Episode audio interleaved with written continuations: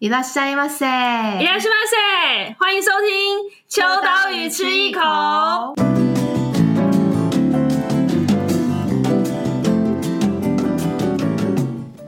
嗨，大家好，我是伊娃，今天是新年的第一集开录，耶耶耶，三重奏。 今天呢，我们要跟大家介绍的呢，除了是呃新刊之外，在讲新刊开始之前，要先跟大家介绍一个新的角色。我们有又有新同学加入了，我们的新编辑运轩。嗨，大家好，我是运轩。运轩的声音跟他的人一样可爱，是小呃幼稚园的感觉，小小小白兔的感觉，嗯，还没长大，误闯了这个森林。嗯 对，然后和我们一起参与的还有就是我们的好朋友们佳琪，就是也会在今天跟大家分享，跟大家打招呼好了。我要跟大家打招呼。对啊，嗨，大家好，我是佳琪。你是不是故意放低那个？对，要跟你 balance。我等下我等下嗨了，我就会提高音量了。因为我们现在有那个就是可爱组的，你你是中间值，我是属于比较高亢的那一组。对，中音组。中音组好，那我们就是今天呢，就是呃，其实，在过年之前，我们就已经呃跟大家宣告了我们的呃冬季号第三十八期秋刀鱼第三十八期，就是我们的东京九九日本在住台湾人东京限定。那这个东京九九呢，好了，其实我们本来主打的想要让大家人手一本带去东京，结果发现就是。太畅销了，所以书店没有买到。自己讲，哎呦，哎呦！但是网络书店买得到，但现在应该全通路都有了，请大家尽情的去书店支持我们，然后。如果已经去完日本回来，就是买了之后再去一次。那如果还没有去，现在还来得及，赶快就是恶补一下。那其实这一次呢，我们会做东京九九。哎，一听这个这个这个主题够直白的吧？就是东京九九，其实就是东京的主题。但是其实我们要做这个题目的时候，除了很多人都说现在全全台湾的人两千三百万人，应该有两千万人在日本。然后三百万人在泰国，台湾没人，台湾没人，但是现在真的是。日本超多台湾人，那我们就想说，呃，很多当然有很多旅游节目啊，或者是很多旅游情报，其实都已经在介绍，呃，睽违三年，大家都起手式都一样，就是睽违三年的日本究竟有没有哪里不一样？那在前一阵子呢，其实，在有比较限缩的情况之下，是需要申请签证才能去日本。那现在开放了之后，就大家就是。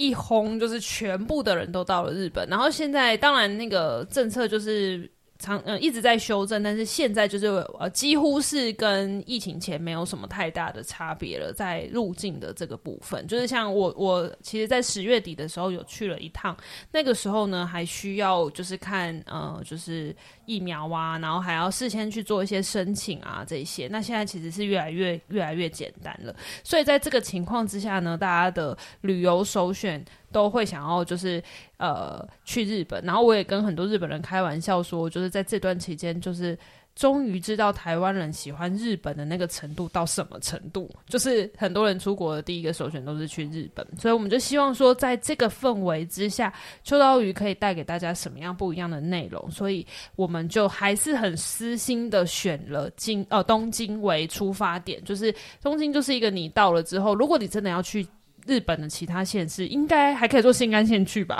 就是 我就不管你了。但是如果真的呃进入的第一个算是那一道门的话，可能呃果然东京还是一个首选。这个等一下也会问问两位编辑。那我们就想说从这个为切入来跟大家介绍。那呃。先不跟大家剧透太多，就是虽然佳琪跟韵轩接下来都要去日本了，但是在这之前，想问问你们两位，就是如果能去日本的话，你们的第一个选择会想要去哪里？我先吗？噔噔噔噔噔噔噔。嗯，我应该是想要去濑户内海哦，oh. 但是。因为艺术季刚过，okay. 所以可能再延个几年再去好了。嗯、因为我没有去过。嗯嗯嗯。那运轩的首选会想要去哪里？让我查一下，我突然忘记那个地方。好，没事没事。那我想补问一下，就是呃，佳琪想去濑户内海，是因为想要艺术季的原因，所以去濑户内海。就是单纯那边觉就觉得那边很漂亮，然后一定要去一次。嗯，然后艺术季就只是刚好，嗯、就如果那边有艺术季的话，还可以顺便逛。所以如果没有艺术季，可能就会变成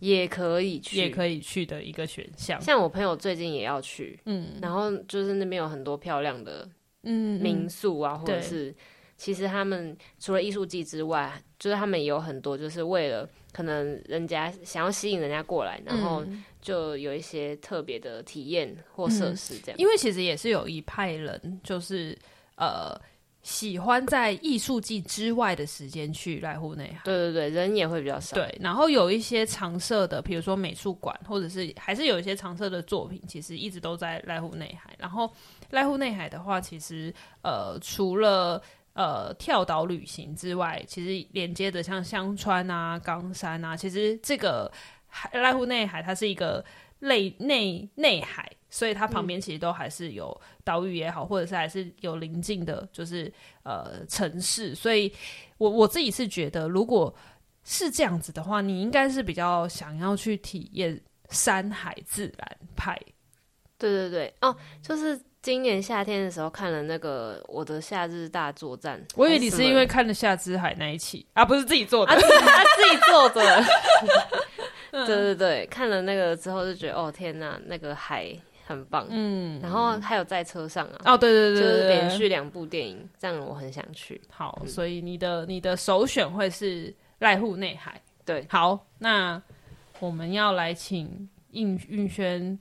分享你。最想去的地方会是哪里？我我最想去的是有一个叫做小鹿田烧的那个窑厂的产地，嗯，因为我平常就是有在捏陶拉胚，然后就是它的那个陶艺的那个样子我很喜欢，然后那个地方就是会变有名，是因为那个推广民艺运动的刘东元有说过，就是很欣赏那边的陶器，然后那边。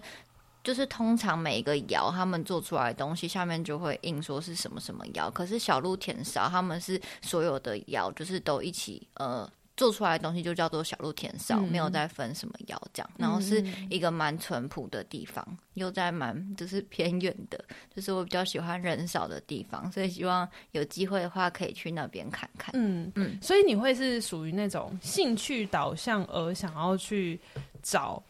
就是可以去实践的那个地方，这样子。就是比如说喜欢桃，然后就去那个产地，或者是我会因为很想吃某一家店，然后跑到很远很远的山上去吃，嗯、也有可能，也有可能。嗯、好，所以呃，我觉得大家就是去日本的选择都蛮多的，然后都会有。很多人，大家现在好像讲的一副就是日本清单超多，口袋就是都会有一些，随时随地都会拿出来说：“哦，我就是要去哪里。”那呃，听起来我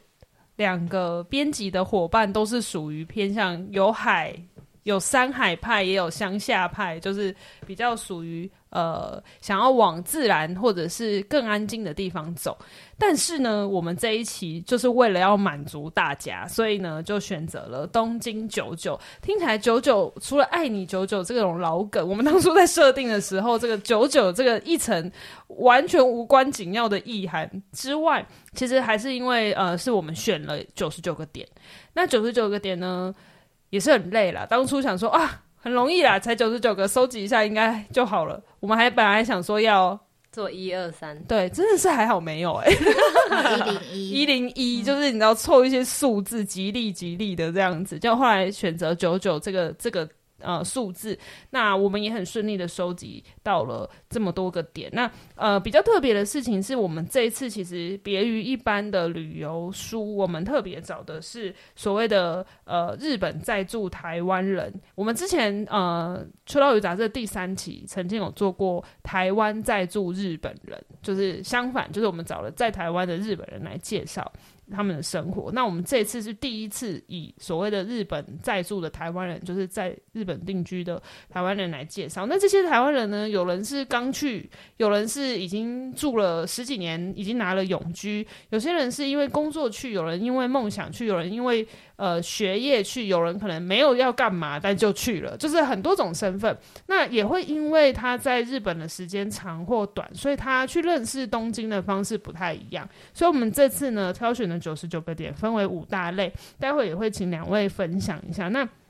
我觉得比较特别的事情是，这次所谓的东京定番这件事情是每个人都有自己的定番，所以呢，我们所推荐的定番不一定是就是标准答案，可是会是这一个人所推荐这一个路线当中他的私心。所以呢，很希望也很欢迎邀请大家呢跟我们一起，就是如果你已经即将要去了，你就把它好好的做好笔记；如果你还没有要去，你就可以把这九十九个点先。呃，就是在你的 Google Map 上面，哎，有些可能找不到，但是有些可以，就是可以先把这个点点记下来。那呃，在这一次的介绍开头呢，我们也以一个好久不见东京再开作为开场白，所以希望大家都可以在东京找到一些有趣的一些路线。好，那我们就话不多说，已经说很多了，我们就先来跟大家简单分享一下，我们这次其实五条路线有哪五条，我们分别呃做了。有呃，culture 就是译文，然后呢，也有 daily 就是日常去处，也有 food 就是跟吃有关的，然后也有跟时尚穿搭和住宿有关的。那呃，艺文场域就先请佳琪开始好了。这次我们艺文，诶，大家如果是想要去一些呃经典的美术馆，其实你已经都查得到。所以，我们这次艺文的思路可能跟一般比较不一样。我们在里面挑选的方向，呃，有没有哪一些准则是这一次选择的呃路线？嗯，就是这一次艺文的部分的话，我们就有几个领域，包括艺廊，然后建筑。然后书店，然后音乐场域跟老玩具店，嗯。嗯，那呃艺廊就是大家可能去东京，maybe 会去一些艺廊，但是呃就是我们这次介绍的是可能近近几年才开的，然后或者是比较少人去的艺廊这样。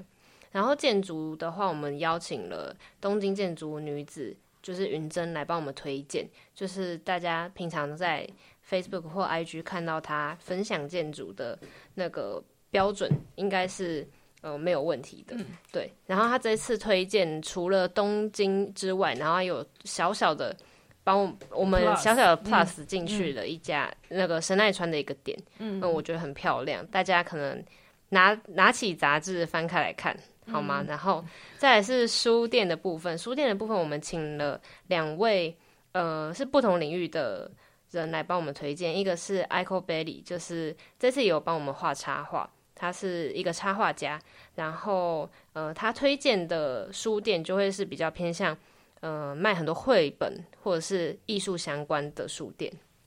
那另外一位就是这次也帮我们拍很多开门页的，呃，汤摄影师。然后、哦、封面也是封面是他拍的，Yes，就是。嗯、呃，非常品有品味这样子，然后，呃，他就是介绍帮我们介绍了几间摄影相关的书店这样，然后音乐场域呢是由敏安来帮我们做推荐，那他之前是可能他之前是做音乐产业相关的行销，对，所以他对东京的那个音乐，呃，表演场域啊，或者是卖黑胶或呃卡带的店都很熟悉，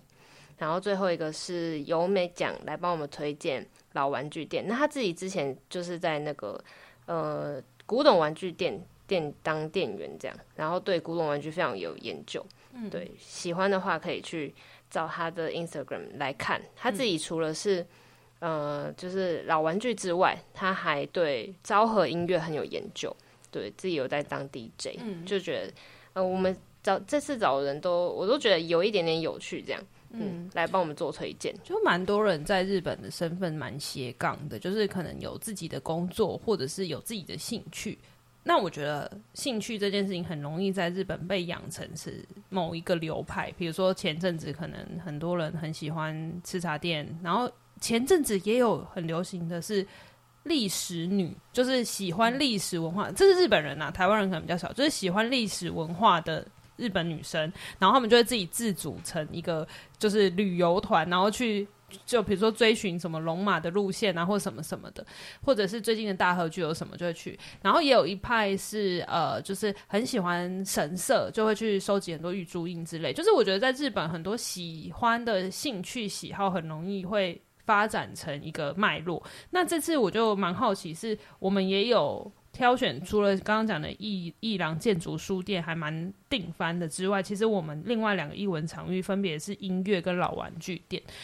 那其实我们当初在挑选的时候，有点刻意想说，我们平常会去的地方，跟还有带一点点，就是疫情后会不会有些地方有所改变，所以才特别选了音乐场域，是觉得说，哎、其实呃，这种实体的场域空间还是很迷人的，就很希望大家呃再重新去看看，他们可能有些转变，或者是说有些新的。发生一些新的事情，然后老玩具店，其实那时候我们也讨讨论了很久，就在想说，呃，所谓的艺文场域，我们是不是有一个什么样子的店型是比较特别的？所以后来最后我们选择老玩具店的原因是什么？我觉得我单纯很喜欢优美，哦，就是我要把它放进去，这就是编辑的私心啦。那如果你有任何意见，觉得这不是你的定番，那欢迎来应征，这样。欢 迎欢迎，但就觉得其实我觉得蛮有趣的，因为如果不是透过在地人的定番推荐，你很难去收集这样子的呃一个路线。好，那第二个类型呢，就是日常去处。那日常去处呢，我们就想要强调的是所谓的东京在住日本人的这个定番，是只有住在。日本是住在东京才会去收集到的一个路线哦。我要题外话讲一下，我们这一期的杂志等于是把所有东京的日呃在东京的台湾人的联络簿、通讯录都放上了，就是会发现那种谁谁谁跟谁谁也认识，然后那个谁谁谁跟谁谁谁曾经合作或什么的。所以其实我觉得在这个日常去处这一趴就可以很强烈的发现。就是他们之间的关联性，就是那个网络脉络网很很强烈。好，那就来问问运轩，在日常去处这一次，我们有哪一些选点呢？来补充一下，就是有受，就是我们的受访者就有提到说，就是很想要这期的原因，是因为他想要看到底在东京的台湾人还有哪些，对，然后可以来交朋友这样，所以真的是一个联络，就是联络电话簿、电话簿的概念，嗯、对。然后我们这一次选的日常去处，主要是希望可以提供不同于一般观光客的景点，所以我觉得蛮适合推荐给可能想去围住啊，或者是会在东京停留一段时间的人，然后他们可以去这些点看看。那像第一个我们做的单元叫玄物店，然后玄物店的这三位就是设计师芝芝，然后还有设计艺术工作者史丹利跟日文。日本译文媒体工作者哈鲁，他们三位都在日本待了蛮久的时间，然后三个人品味也都很好，所以他们推荐了非常多我觉得很值得去的选物店。那里面有真的是包山包海的类型，比如说嗯。古物店，或者是比较新的设计的设计型的家具店，就是在里面都可以找到。大家可以选自己呃有兴趣的店去参观。嗯，嗯，然后再来是文具店，然后文具店帮我们推荐的是瑞米，它里面就有介绍一些呃比较在地的呃社区型的文具店，然后或者是呃设计感很强，就是自己做设计家具，然后呃自己做设计文具，然后同时又有开店的店面，然后再来是料理食材店。这个香料女子 K，她就是平常很会做菜，然后她的 IG 上面也都有很多她做的食物漂漂亮亮的照片。她本人非常喜欢吃咖喱，所以她的 IG 大家去逛应该会有很多收获。那可以帮我们推荐了很多，就是如果你想要在东京做菜的话，就很适合去看这一张，就是里面有很多他会去买食材的店。那如果你只是想要吃好吃的，里面也有一些就是熟食店。的推荐点，或者是有发酵食物的店可以去参观。那在比较特别的，这个是植栽与花器。嗯，当初在找人选的时候，就一直很苦恼，就是关于植物店到底要找谁，然后。刚好我发现我的 IG 好友就是温蒂，他是一个毛衣针织设计师，然后他平常除了自己的工作之外，还有在帮忙台湾人做一些就是植物代购的工作，所以他对一些植物店也非常熟悉，然后就请他来帮我们推荐点。里面有一个很有趣的点，是他跑到比较呃不是东京市区，就是比较再远一点，叫做多摩的地方。他他不是那个多摩美术馆的多摩，他的模式就是。磨磨坊的那个磨，然后那边有一个就是算是栽培园的地方，然后他的主理人是就是做颂钵的老师，所以他们有一次的经验是在植物园里面听着颂钵，享受那种疗愈的过程，我觉得蛮有趣的。嗯，然后最后一个点是公园，就是公园是请来上一次就是画 City Pop 封面的徐厚，帮我们推荐他住的地方山病区的一些公园，他很喜欢的，因为他平常没事就会去散步。然后我非常喜欢公园这个单元，因为我觉得有一种就是很日常，虽然没有什么特别的呃爆点，可是在公园里面消磨时间也是一个很能体会在地风情的方式。嗯，因为我们做这个日常去处这一个章节的时候，就刻意想要找那种你有可能带不回来，或者是那一些体验你必须要住在这边才能够实现的。所以那个时候，啊，当然选物店先讲选物店，就是呢，大家要小心，真的要小心。现在去真的很危险，因为很好买，就是太好买了。我们这次挑的真的好多家，就是我我也有去，然后我就觉得会小小小的会失心疯，尤尤其是。呃，跟大家讲，那个日币现在就是还还在一个很甜的状态，然后呢，又再加上日本人呃台湾人在呃日本可以退税，有蛮多店啊，当然有些小店可能不行，但是呃有些店都可以退税，所以这样整个买下来就是都还蛮划算。但是如果是家具类，你可能就搬不回来，所以我们就刻意这次选的选物店呢，都有一些呃可能是你带得回来，但是也可能是带不回来，因为他们是在住的台湾人。所以呢，他们的挑选的方式跟选的看的店家就不会是只是观光客会去的。那我想要强调的事情是，这种选物店呢，有的时候你带不回来，但是你去到那个店里面，你就可以学一下那个偷学一下他们的陈列，或者都偷偷看一下说，说哦，原来可以这样子搭配。那我觉得日本最厉害的就是这一块。所以有的时候选物店的东西，就算带不回来，你还是可以把一些东西呃。带到台湾之后重新重组，变成是你生活的样貌。那其他当然，刚刚有提到的那个食材料呃料理食材店啊，我们就是刻意想要找一些呃，就是呃香料啊这些你还带得回来的东西，因为我。我本来想要更狂，什么呃蔬菜或者是肉肉铺，就是那个你绝对买了带不回来的东西。可是那个好像好像太太让大家就是你知道望梅止渴了，所以还是选一些可以带得回来的呃配配料啊香料这些。那我真的觉得比较特别的那个植栽跟公园，就是一个超私心，因为植栽也是一样带不回来的植物，但是真的就是去学一下他们 怎么去装饰，或者是说怎么样陈列这些花束，还有甚至是我就很想要去他们的刚刚运轩讲的那个就是园区可以看看。然后当然你知道现在就是植物又有点好像降温了，因为大家都往外跑，但是现在懂得入手的人才是真正爱植物的人。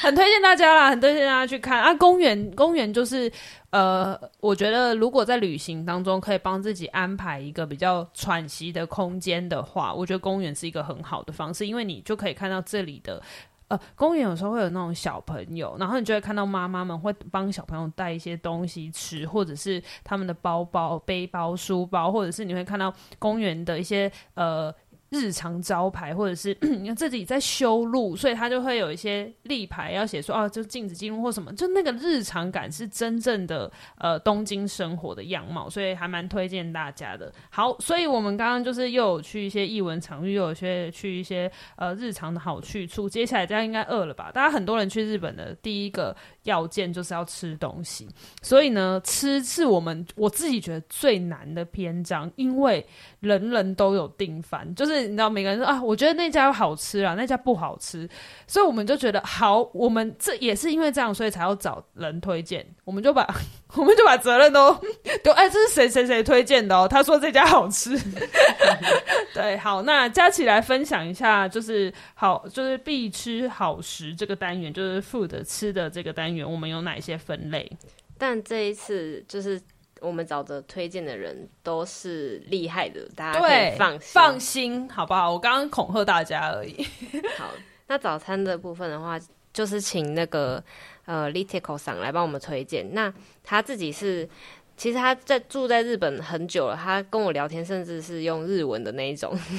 但是他呃，就是平常除了是做呃餐食之外，他也是。作为活动企划，或者是帮人家设计菜单。然后，总之就是一个很喜欢吃的人。然后他住在高原寺，然后他对高原寺非常热爱。平常就是，呃，活动范围都在高原寺。然后，呃，这次就是请他推荐，就是他高原寺附近的早餐店。那其实一开始还蛮困难的，因为其实日本人都不吃早餐，对，所以，呃，这次挑选的店有点。就是早午餐的感觉，嗯、应该是说他们很常会在家吃早餐，对，对，对，对，就不会去早餐哦，没有没有像台湾那种遍地早餐店这样，对对对对对，对，没有美而美，但是有一些可爱又漂亮的店，嗯，嗯。然后那边就是高原寺给我的感觉就是生活感很重，然后就我觉得很适合开启一天的感觉。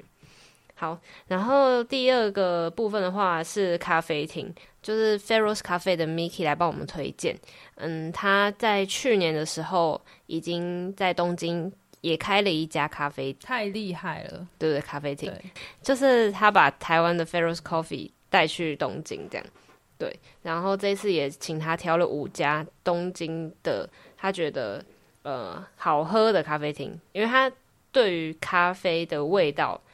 嗯、呃，很执着，就是有些人喜欢去咖啡厅，是觉得咖啡厅很漂亮啊，或者是呃有蛋糕可以吃啊，但是他对于咖啡的味道是还蛮蛮讲究的这样子，嗯，所以如果想要喝到好喝的咖啡的话，就是不要错过他的推荐名单，嗯，跟他喝就没错了，对，也可以去他店里问他，好像对对对 对，也有介绍他们的店，对，是真的厉害的店，嗯，对，然后再来是哈鲁。那哈鲁就是跟呃上一个日常去处一样，就是同一个推荐者，玄武店的推荐者跟吃茶店推荐者是同一个，对。然后他呃就是非常喜欢吃茶店，就是吃吃茶店狂热就对了，对。所以就是这次请他推荐这样。然后再来是大家都很熟悉的清源，然后清源呢就是他来帮我们推荐晚餐，因为他呃。除了出了那个居酒屋的那本书之外呢，他对于就是东京就是非常熟悉。然后我们这次除了居酒屋之外，也有请他推荐一些，嗯，可能是酒厂啊等等的，就是适合晚上去吃的店这样。然后再来是料理人屋，就是他。是一个非常漂亮的女生，然后也很时髦，然后我就请她推荐一些她平常会去的时髦的店啊，或者是她其实她自己也会做一些餐食，所以她可能会去一些酒吧驻点这样，对，就是推荐一些，如果你想要很 fancy 去东京有一些呃很厉害的行程的话，就来看这一篇。对，就是你如果跟你朋友一起去，朋友会觉得你超有品味。对对对对，就是秀品味的一个地方。然后再来是探员 M，就是他听看他的名字很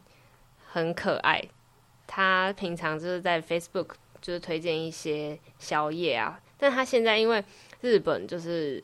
有那个中电的关系，就是中电提早了，所以呢，他我们这次也是推荐一些开到了晚上十二点左右的店，这样。对，然后最后一个是 Irene 郭美玲，她呃。非常的，应该说是一个美食家的感觉，对，所以我们请他来帮我们推荐东京之最，包括了拉面、咖喱，然后洋食跟定食、嗯、这四个品项。对，就是如果你只有一个时间可以吃的话，对，就去吃这时间好了。对，因为你去东京就是一定会吃拉面嘛，也一定会吃咖喱。洋食定时也都会吃，那你只能吃一家的话，你要选哪一家？嗯，这样。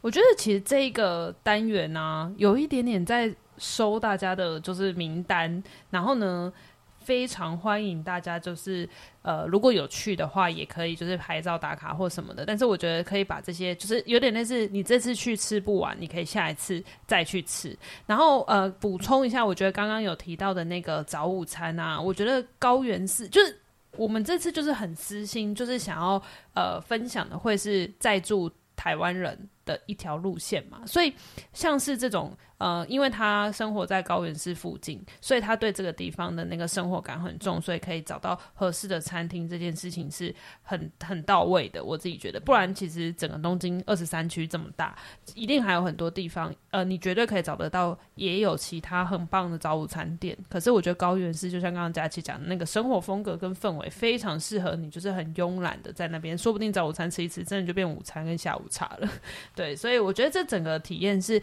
在十。值的这个品味上面是真的蛮好的，欢迎大家可以把这些点都记下来。好，那除了吃之外，我们大概吃饱了之后。另外一个，除了选物店会破产的 这个选点路线之外，有一个路线也会破产，就是服装。我们一我觉得去日本一定就是一定要去买衣服，就是绝对要自装。就是如果你的旅费当中没有拨出自装费的话，你小心了，就是很危险。对，所以我们这次呢，就是时尚穿搭这个单元也有找很棒的人来做推荐，然后我们分为男生的穿搭跟女生的穿搭。当然，如果你觉得你想要走呃，就是哪一方向都可以，没有限制。但是我们这次真的是重金礼聘，也没有重金啊，就是我们就是想要找到这个领域很值得推荐给大家的品味者。好，那佳琪来分享一下，我们这次时尚穿搭找了哪些人？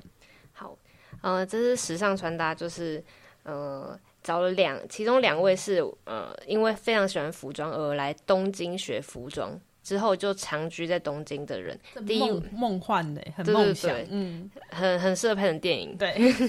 这第一位是 Coco，Coco 桑，他是嗯、呃，之前在台湾是学影视相关的，但是他之后就是去东京是学服装，然后他现在是在精品店当做选，就是选精品的呃店员，然后平常也会去联络一些国国外的呃，不管是设计师品牌或者是精品。然后引进到他们店里，这样。然后另外一位是呃，在一个非常大的模特儿公司的 Hao 桑，对，他就是呃火红的模特儿这样。然后他呃之他现在也是作为一些台湾品牌的 buyer，对。然后之前是在 Issey Miyake 当店员这样，对。然后呃另外一位是刚刚去东京的一个。我觉得他穿衣服很好看的一个男生叫做靠，应该是高高，对对对，嗯、高嗓，对对对。然后他呃，这次也帮我们推荐了几家他一直以来都有在关注的品牌，然后他喜欢的呃一些一些小小的设计师品牌这样子。然后最后一位是跟上一个类别时髦餐食一样的推荐人是。料理人吴，那吴桑他之前在台湾，他为什么会去日本？的原因，就是因为他之前在台湾是做呃服装品牌的 buyer，就是他很常去日本，然后结果去去就变成了料理人，这个故事也很有趣。对对对，嗯，好，那这次其实我们选的这几个啊，就包含了风格上有一些比较设计师款的，嗯、当然也有古着，然后也有比较呃像是。知名品牌，但是知名品牌当中又选了一些比较特别的店，然后他们也都有推荐一些有趣的单品。那如果如果大家有兴趣的话，可以跟着他们去这些店挖掘，就是男女款式，甚至是中性，还有就是现在日本趋势的流行趋势的穿搭方法，所以蛮推荐大家的。好，那买完衣服之后呢，我们就要回家休息了。所以住宿这件事情，哎、也是非常的重要。那我们这次其实住这件事啊，就是有分，当然是有分等级的，就是呃，有分呃，就是比较可以住那个呃青年旅馆的，也有可能是要进入到就是呃比较进阶了饭店等级的，呃，就有去设计的旅店，或者是进阶到饭店等级。好，我这里跳开来问一下两位，你们。是属于可以，就是呃住宿的预算可以降低一点点，然后接受那个比如说背包客栈这种青年旅馆这种，还是觉得住宿其实呃是还蛮重要的，所以我愿意拨多一点点预算过去。我先说，三十岁以前的我，真的三十岁是一个分界，怎么会这样？我已经没有办法再住背包客青年旅馆，给我一个安静的房间。以前会觉得很好玩啊，然后会觉得也没关系，然后省一点点，然后就我可以把钱拿去买衣服之类的。但后来三十岁之后，真的就觉得啊、哦，我需要一个舒适的床，或者我需要一个完整的就是休息空间。好，两位呢？你先好。我也是觉得有感年纪的增长，就是以前可以住背包客旅店，但我是一个非常浅眠的人，所以如果现在要住背包客旅店的话，我会选择就是单人间，然后卫浴共用的。对，如果实在是没有盘缠的话，但随年纪的增长，以前也会喜欢一些就是。花样很多的民宿或什么，当然现在也还是会喜欢，可是也觉得哇，就是那种标准式的什么都不错、很安心感的饭店，就是也是不错的选择。嗯，嗯，就是可能人老了就需要一点安定的感觉，这样。嗯好，那佳琪呢？我就是现在还是可以住青年旅，太好了，果然这就是一个测试。有，欸、但但是仅限于旅行的前几天。OK，对对对，后几天我还是要睡得好。对，对对，累了累了。为什么可以住青年旅店？原因是因为就是晚上也都会很晚回家，那就就是。就是就算了，就算了，没关系。对对对，安眠药吃下去就还是睡。休眠模式，对对，所以呃，我觉得的确啦，就是我还是会有点想哦，像像哦，你们有去住过胶囊了吗？胶囊旅旅馆那种，在东在日本第一次去，就是第一次自自自自助的时候，就是住胶囊旅馆。你说接下来要去的还是以前？以前以前有去过，我有住过一次。我住了一次，就是这啊，我我体验过了 check，然后之后就应该是不会再住。就是你是住那种一整面，然后大家一格一。对对对，一格一格。对，哦、我觉得停尸间，对停尸间，就是现啊，当然之前我们也有介绍过那种，就是呃什么 nine hours，就是休息，嗯、就是设计感的呃胶囊旅店，是真的。很简约，然后也都会让你舒服，然后你进去之后你也不会觉得超压迫或者什么，就因为透过设计的方式，就是日本一直在致力让这个这个所谓的胶囊旅馆可以更更进化。可是我自己还是觉得，就是在那个空间里面，其实真的就是只有睡觉休息，对，就是一个体验呐，大家可以去尝试，对对。但是我我我自己是觉得，嗯，有尝试过就好。对，好，那这次呢，其实旅旅宿的部分呢，我们也满足了大家，就是呃，当然我们没有特别标上预算到底是多少，但是呃，可以让各种呃年龄层或者是各种需求都稍微有所满足。那因为我们的选项，我们其实来到了那个呃住宿的时候，已经到了第九十五了，所以距离九十九只剩下四个。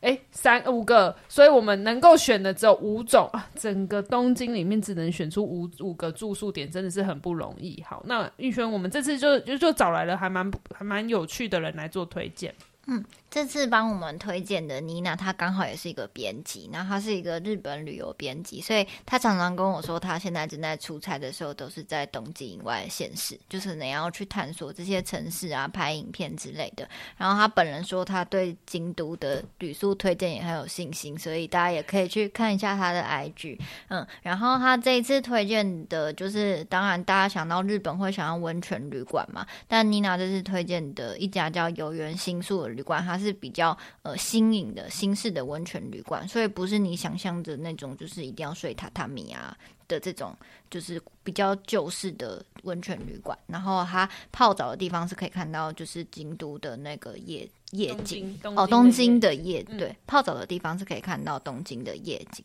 然后像刚刚有提到，现在日本也蛮多那种 lifestyle hotel，就是比较有设计感的饭店。然后就是妮娜也推荐了两家，像滴滴滴或者是嗯上野。Lifestyle Hotel，嗯，那他说妮娜有说上野其实蛮多都是商务旅馆的，所以他觉得这家蛮特别，有一种就是绿洲城市绿洲的感觉，这样，嗯，然后我觉得有家超特别的是，就是他花了十万块去住了一间应该是东京最贵的饭店，嗯，就是阿曼，然后那个看他给的照片真的蛮壮观的。然后就是可以在一片金色的落地窗中，然后吃和洋两式的早餐。如果大家预算够的话，可能也可以去体体验看看。感觉这种是什么求婚，还是 就是有一个人生重要的事情？哦，小心喽！如果有人邀请你去住这个，哦、要有心理准备，哦，要有心理准备。结果没有。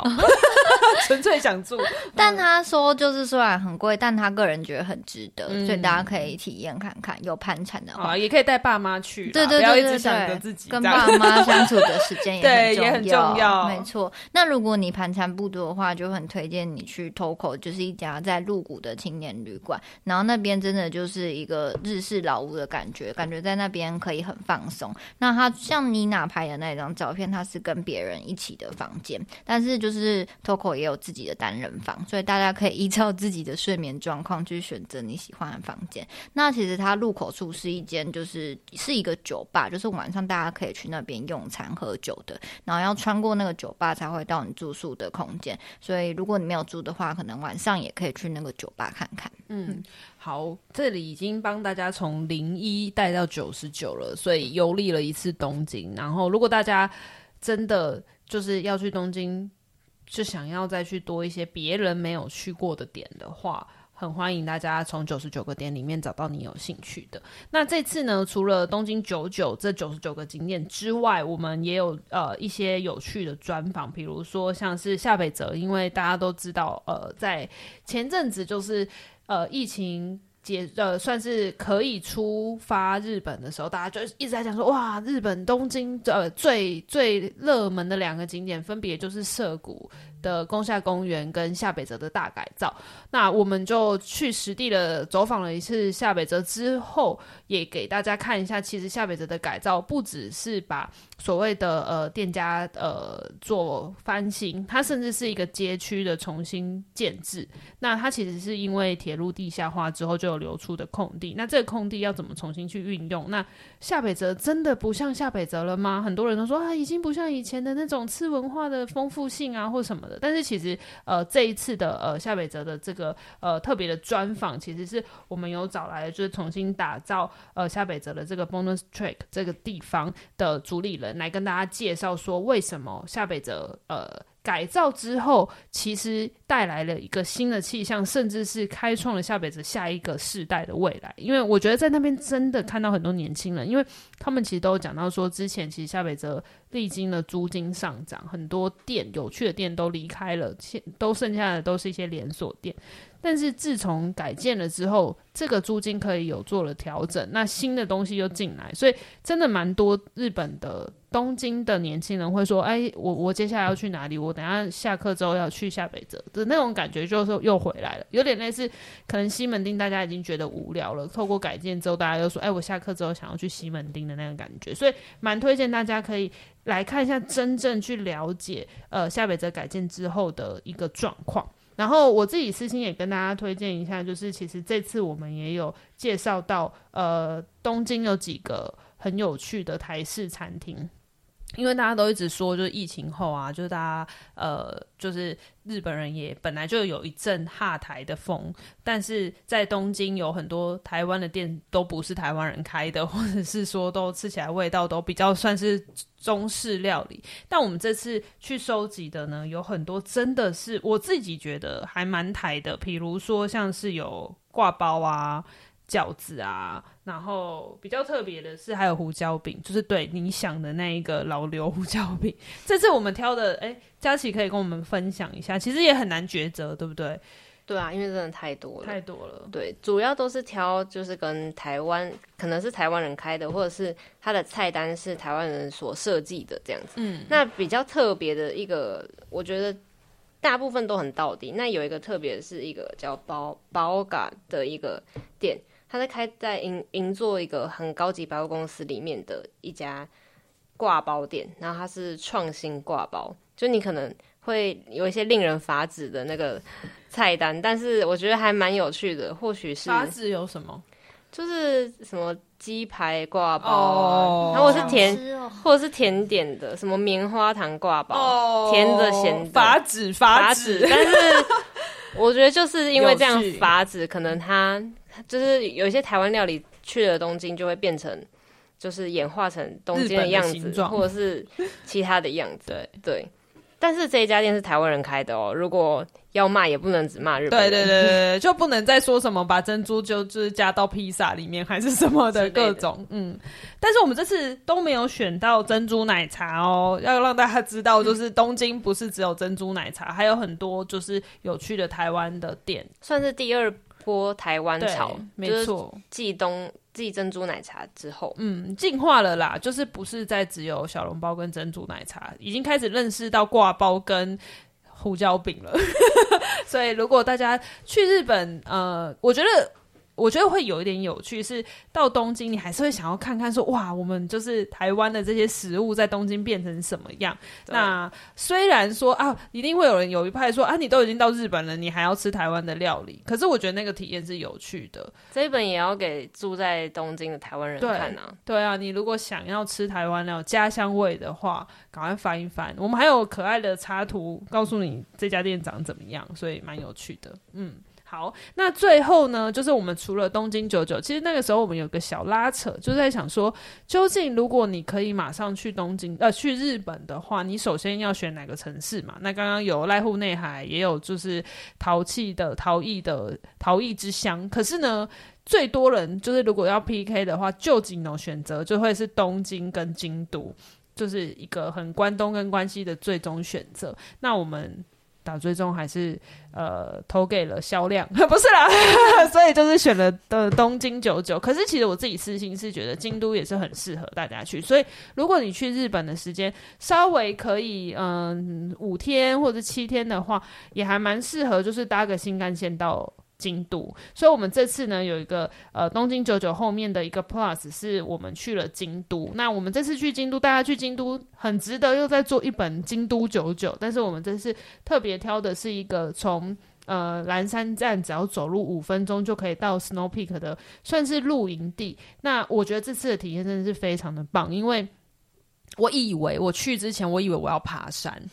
没想到。我就拖着行李，不夸张，我真的是拉着行李走路五分啊，到他到了啊，进去确定了吗？就是我以为是一个山上，结果没想到他是真的就在车站附近。可是呢，我觉得 Snow Peak 就是呃很知名的露营品牌，那他们很厉害的点是你，他他是使用了一个呃百年的料亭改建成为他们的一个基地，然后在这里就是呃除了有贩售 Snow Peak 的呃。呃，商品之外也有餐食。那只要再往里面走一点呢，就是他们的呃露营区。所以它其实是一个平地，但是透过呃魏延武的设计，然后再加上呃这个呃植栽是以竹林，因为其实京都有非常多的竹林，就是以竹林的方式让你可以瞬间到一个很像是山区的感觉，然后就跟外面。隔绝，所以你就可以在那边进行呃露营。那他们的露营，因为刚刚有提到是魏延吴设计的，所以它其实是以所谓的香盒的形式，就住箱，它是注入到一个箱子里面的感觉，然后去呃不会那么的呃像是露营很麻烦，你还要搭帐篷啊，你可以。直接在里面有一个很舒适的床，很舒适的卫浴设备，甚至是这个柱箱的那个箱子，其实都是可以推开它的一个大窗户，所以你可以很快速的连接到大自然。我自己是觉得一个非常。很棒的一个住宿体验，然后也不会很吵，然后也不会觉得说，好像露营会会有很多虫虫啊，什么都不会，是很优雅的露营。但是更重要的事情是，Snow Peak 的这个场域是可以提供，你可以点选加购那个呃 barbecue 的服务，但是你要自己去准备，然 后他会准备所有的道具，但是食材要自己买。所以我们就在这边真正的体验到了，就是在呃附近的巷弄里面的肉铺去买肉。然后呃，去那个蔬果店买菜，我们就买了很多。哦，我们还了嗯，当时的那个麝香葡萄就很便宜，就直接现场可以买回来就吃。然后那个肉铺的话，就是我是本身不吃牛啊，我要先讲，但是因为那个肉铺有那个。呃，和牛，所以就是用超便宜，整个买下来可能才不到一万块日币的方式，就买了一整桌的肉，然后还有汉堡肉，也有猪肉，然后买了很新鲜、当地新鲜的呃蔬菜跟水果，我们就在当下去做，就是就 barbecue 直接炒，直接烤。我觉得那个体验蛮好的，就是很少人会想到说我在京都可以做这件事情的体验。然后预约的话，哎，怎么突然工商？预约的话，官网是有中文的，所以完全无痛，好不好？大家直接点进去，如果有兴趣的话，那当然还是建议多人一点，可以比较完整的体验。因为如果只有一个人或两个人，可能就没有办法选那个 barbecue 的选项跟方案。那还蛮蛮推荐大家可以去住住看 Snowbake 的那个呃露营场地。呃，如果可以的话，其实那个周围的呃旅店啊，或者是观光景点也是非常的多，欢迎大家可以加一点点的时间，然后从东京到京都，然后去体验不一样的风生活风格跟呃旅游行程。好，那我们今天呢就跟大家介绍到这边。其实东京九九，好，最后一题没有在仿纲上面，吓到了吧？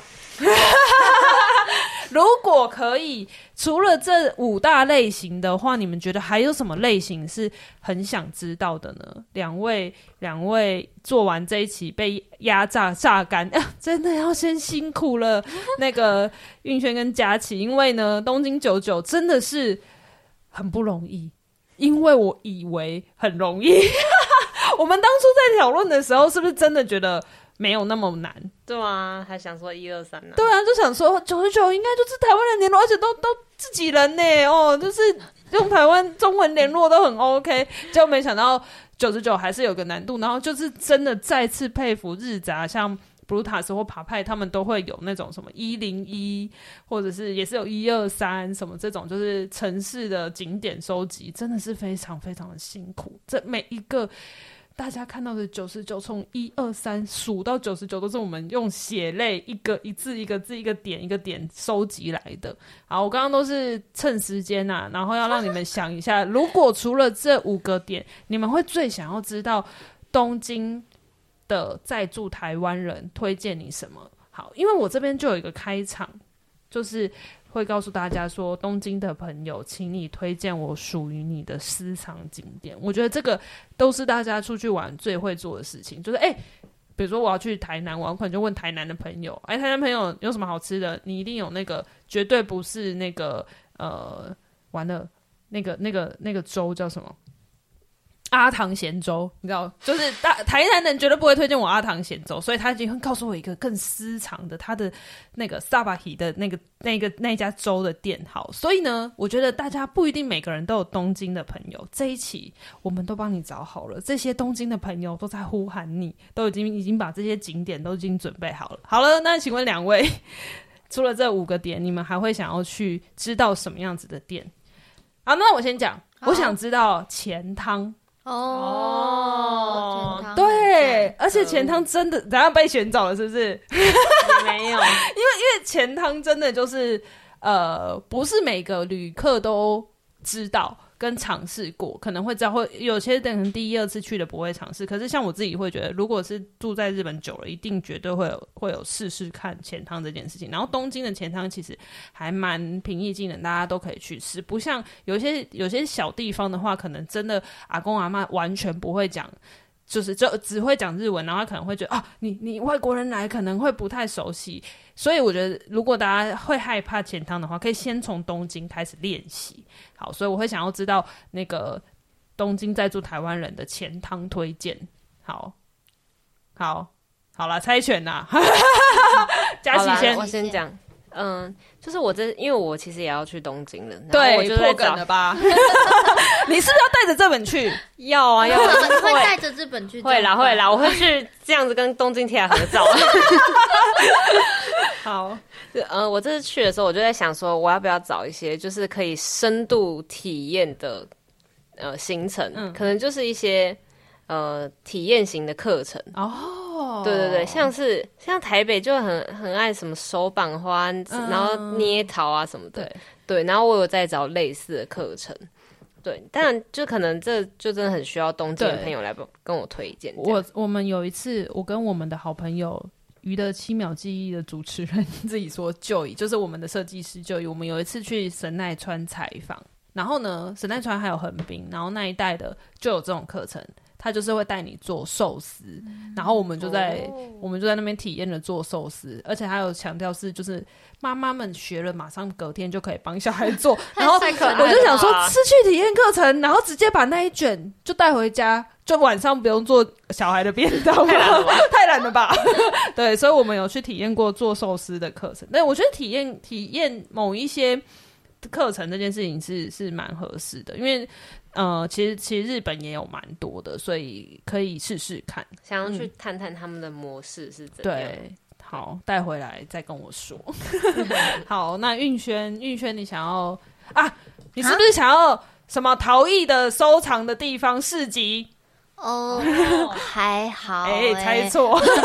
但我真的蛮想去钱汤的，就是我也是去的时候也会去找钱汤。然后还有我还蛮喜欢就是一些运动，嗯，然后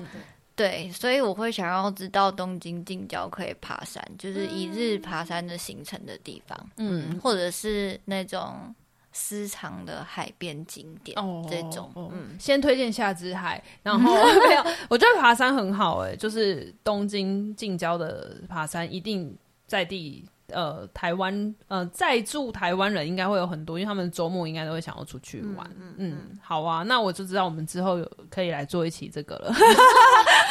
我觉得东京九九就是还有很多路线还。我们持续收集中，所以如果大家有买了这一期的话，也欢迎跟我们分享你自己的私藏清单，或者是你想要许愿哪一条路线是你也很想要在秋刀鱼上面看到的。好，那就祝福大家，就是去日本的时候都可以人手带一本喽，拜托喽，拜托喽。好了，现在去成品都买得到喽。好，那就今天先这样子喽，谢谢大家。